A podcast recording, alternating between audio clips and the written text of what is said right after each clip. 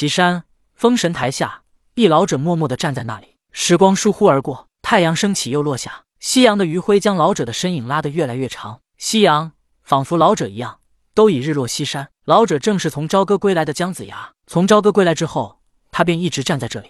他已经在封神台下站了整整一天。他抬眼看了看夕阳，感觉自己就是这夕阳，不能成仙便时日无多。姜子牙望着那高高耸立的封神台。感觉自己是如此的渺小而无助，他不甘心。武王是他的棋子，可他何尝不是元始天尊的棋子呢？他们同样都是傀儡，可姜子牙只要肯放权，武王终究将掌控自己的命运，甚至还能掌控别人的命运。他会真正的成为这人间之主。可是姜子牙呢？时日无多，无缘仙道，等他百年后，终究是一捧黄土。姜子牙皱眉沉思，他究竟该如何改变自己的命运呢？他不愿受轮回之苦，他更加不甘心做元始天尊的傀儡。命运始终掌控在他人手中。此刻，武王已经得到江山，那么接下来就是封神。封神之后，姜子牙自知他在元始天尊面前将再无一丝一毫的利用价值。到那个时候，他终将被抛弃。当年他七十二岁离开昆仑山之时，他哀求元始天尊，情愿在山苦修，不愿意享受人间富贵。可元始天尊却告诉他，命缘天定，岂得为拗？南极仙翁曾出来打圆场，将来攻城之后，还有回山之日。可是，在破了万仙阵之后，元始天尊又告诉姜子牙，他与十二金仙将回洞府，等姜子牙封过神，重新再修生命，方是真仙。重新再修，如何再修？是废弃一身修为重修，还是轮回之后再修？这些哪样不是虚无缥缈的画大饼之说啊？姜子牙忍不住发出一股不甘心的嘶吼，心中压抑的感觉让他不吐不快。我能帮你改变命运。一道人声明明从远处传来，但却仿佛在姜子牙耳边响起一般。姜子牙回头。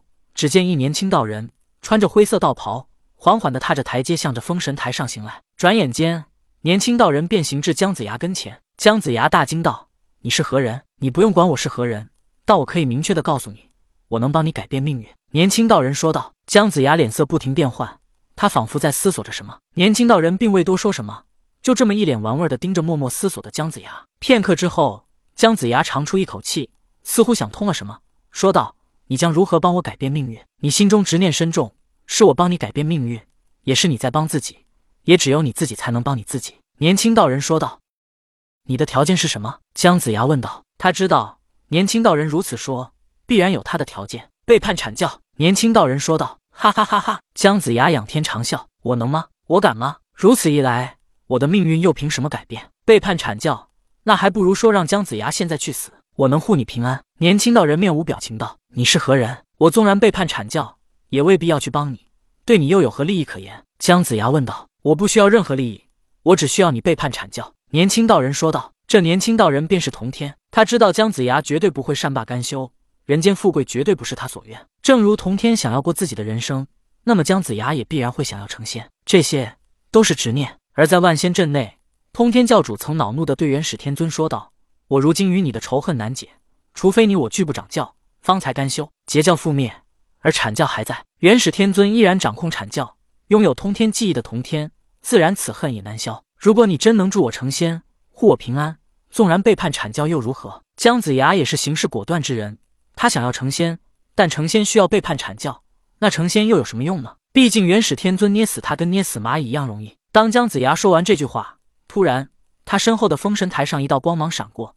一道人影似乎要冲出封神台，就在这时，童天一挥手，一道光芒闪过，阻住了人影，并把人影击飞了出去。这人影不是旁人，正是手握百灵幡看管封神台的百剑。百剑曾经是轩辕皇帝座下总兵官，因与蚩尤东海大战不敌，被蚩尤用火器打入东海，千年不得出解。后来借封神之机，元始天尊让姜子牙救他脱离苦海，并督造封神台。后来封神台建成，他看管封神台。